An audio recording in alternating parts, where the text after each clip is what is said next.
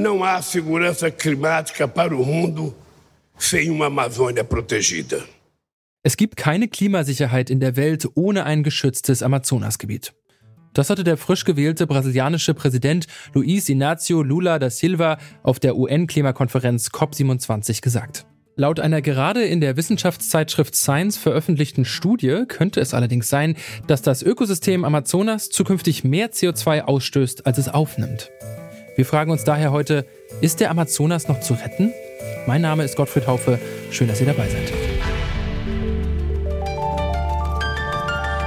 Zurück zum Thema.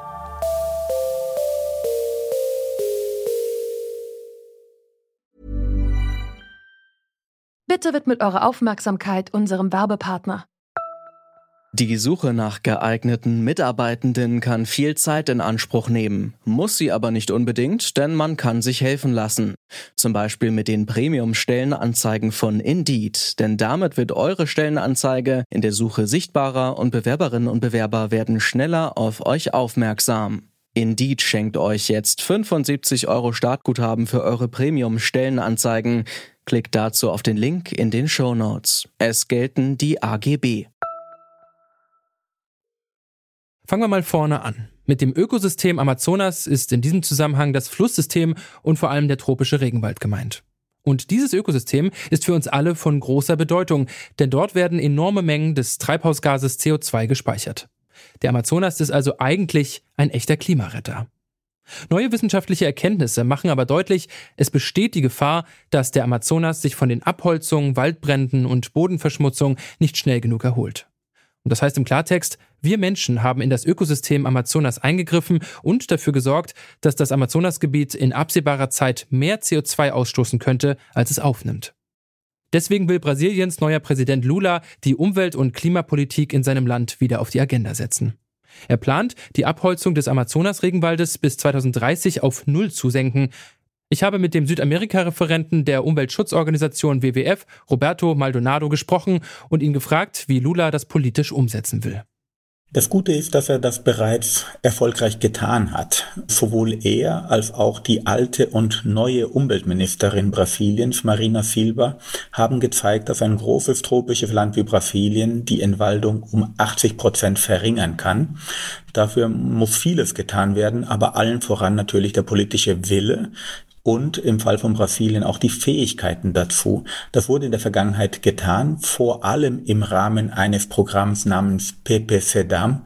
Dieser soll jetzt angepasst an den neuen Kontext wiederbelebt werden und in dem Rahmen werden einerseits den Bauern geholfen, aber vor allem auch in Echtzeit Entwaldung und Waldbränden überwacht. Und da, wo es notwendig ist, da, wo Entwaldung illegal stattfindet, und das ist ungefähr in 90 Prozent der Fällen können dann die Beamten, die Umweltbeamten sofort vor Ort hingehen und diese Tätigkeiten, diese illegale Entwaldung stoppen. Das kann ein Land wie Brasilien, es muss es politisch wollen und die neue Regierung hat angekündigt, dass sie das auch tun wird. Die neue Regierung Lulas will in der Klimapolitik also einen grundsätzlich anderen Kurs fahren als Ex-Präsident Jair Bolsonaro. Unter Bolsonaro wurden nach Angaben des brasilianischen Weltraumforschungsinstituts INPE nämlich jährlich bis zu 13.000 Quadratkilometer Regenwald abgeholzt. Zum Vergleich, das ist etwa dreieinhalb Mal die Fläche von Mallorca. Einen ersten Schritt hat Präsident Lula bereits gemacht. Er hat gegen die illegalen Rodungen im Regenwald Razzien durchführen lassen. Aber reicht das? Ich wollte von Roberto Maldonado wissen, wie zuversichtlich er ist, dass Lulas Klimavorhaben gelingen. Ich bin mir sicher, dass die Erfolge bemerkenswert im internationalen Kontext sein werden. Ob er in vier Jahren die Entwaldung nicht nur im Amazonas Brasilien, sondern im ganzen Land stoppen wird, ist natürlich eine ganz andere Frage. Das wird extrem herausfordernd sein. Da wird Brasilien mit Sicherheit Hilfe brauchen. Und da müssen sich Staaten wie Deutschland oder die Europäische Union überlegen, was für eine Rolle sie da spielen wollen. Man darf nicht vergessen, dass die Situation heute also 2023, volkswirtschaftlich schlechter ist, als die Lula hatte äh, bei dem Boom der Rohstoffpreise, auch des Öls, als es äh, vorher in der Macht war. Und das Land ist nach Bolsonaro und nach Corona äh, unmittelbar vor einer Rezession.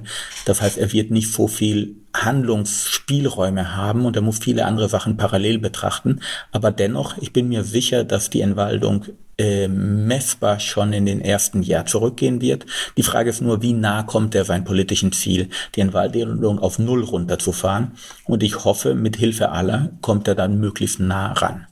Mit Hilfe aller kann es Lula also gelingen, seine angekündigten Klimaziele zu erreichen.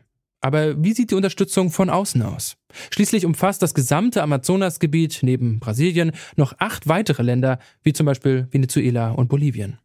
Und auch die internationale Gemeinschaft ist gefragt. Vor diesem Hintergrund hat Deutschland angekündigt, 35 Millionen Euro in den Schutzfonds des Amazonas-Regenwaldes einzuzahlen. Aber tun die Staaten genug, um Brasilien beim Schutz des Regenwaldes effektiv zu helfen? Maldonado sagt eindeutig nein. Natürlich ist Brasilien ein souveräner Staat, aber wir reden hier über Ziele und Güter, die von globaler Bedeutung sind und die übrigens aufgrund vom Handeln außerhalb Brasiliens auch betroffen sind. Der Amazonas ist nicht nur wegen illegaler Entwaldung durch Brasilianer oder in Brasilien bedroht, er ist nämlich auch direkt durch den Klimawandel, den die Brasilianer in deutlich kleineren Umfang verursachen wie die Deutschen oder die Europäer zum Beispiel, bedroht. Das heißt, wenn wir Teil des Problems sind, und zwar ein Problem, das uns alle betrifft, Milliarden kostet und von globaler Bedeutung ist, sollten wir uns überlegen, ob wir unsere Verantwortung auch entsprechend wahrnehmen nehmen, solange wir natürlich in Brasilien einen Partner haben, der einerseits handlungsfähig ist, das ist Brasilien, aber natürlich auch politisch willens ist und das ist es jetzt.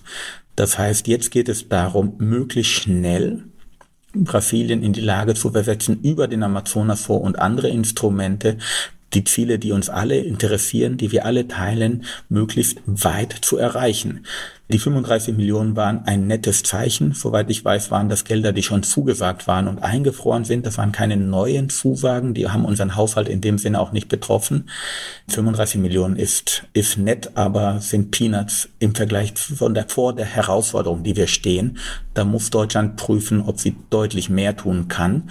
Und ich bin mir sicher, das können sie. Es gibt ja auch ganz andere Interessen. Ähm, auch Scholz war dort, die da eine Rolle spielen. Das heißt, wir wollten die Ärmel hochkrempeln und das Problem wirklich angehen und nicht Symbolpolitik betreiben.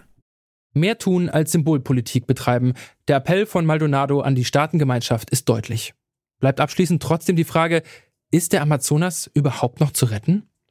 Ja, es ist möglich. Ähm, wie gesagt, wenn man die Entwaldung um 70, 80 Prozent verringern konnte, vor zehn Jahren kann man das wieder tun. Aber äh, nicht nur diese Rahmenbedingungen sind schwerer, sondern auch, Sie haben diese Studie angesprochen, die, die, die Ökologie des Amazonas hat sich auch weiterentwickelt im negativen Sinne. Soll heißen, wir stehen unmittelbar vor den Kipppunkt des Amazonas. Ein Punkt, wo der Regen, den der Amazonas braucht, aufhört in angemessenem Maße zu fallen und so dass der Regenwald von alleine vertrocknet, austrocknet, zu einer Savanne oder eine Steppe degradiert. Und wenn wir diesen Punkt erreichen, dann haben wir wirklich ein Problem auf globaler Ebene, nicht nur Brasilien, nicht nur halb Südamerika, sondern eben wir alle auch in Europa. Das heißt, es ist nicht nur möglich, sondern die Dringlichkeit ist nochmal erheblich gestiegen. Wir müssen wirklich jetzt handeln, sonst spielen wir mit dem Feuer, mit Folgen, die wir nicht wirklich abschätzen können und die wir mit Sicherheit auch nicht zahlen wollen.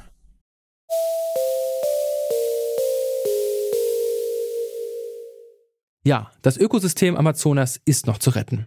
Allerdings braucht es dafür die Unterstützung der internationalen Gemeinschaft und die Staaten müssen entschieden vorangehen. Die Chance auf eine Erholung des Regenwaldgebiets muss nun genutzt werden und das ist selbst nach Lulas Wahlsieg alles andere als garantiert. Wenn ihr noch mehr wissen wollt über den tropischen Regenwald, dann hört gerne rein in unsere Folge vom Spektrum Podcast. So wirkt sich die Abholzung im Amazonas aus. Den Link dazu findet ihr in den Shownotes. Soweit war's das von uns für heute. An der heutigen Folge mitgearbeitet haben Belinda Nüssel und Lars Fein. Produziert hat sie Henrike Heidenreich. Chefin vom Dienst war Hanna Kröger. Mein Name ist Gottfried Haufe. Bis zum nächsten Mal. Zurück zum Thema vom Podcast Radio Detektor FM.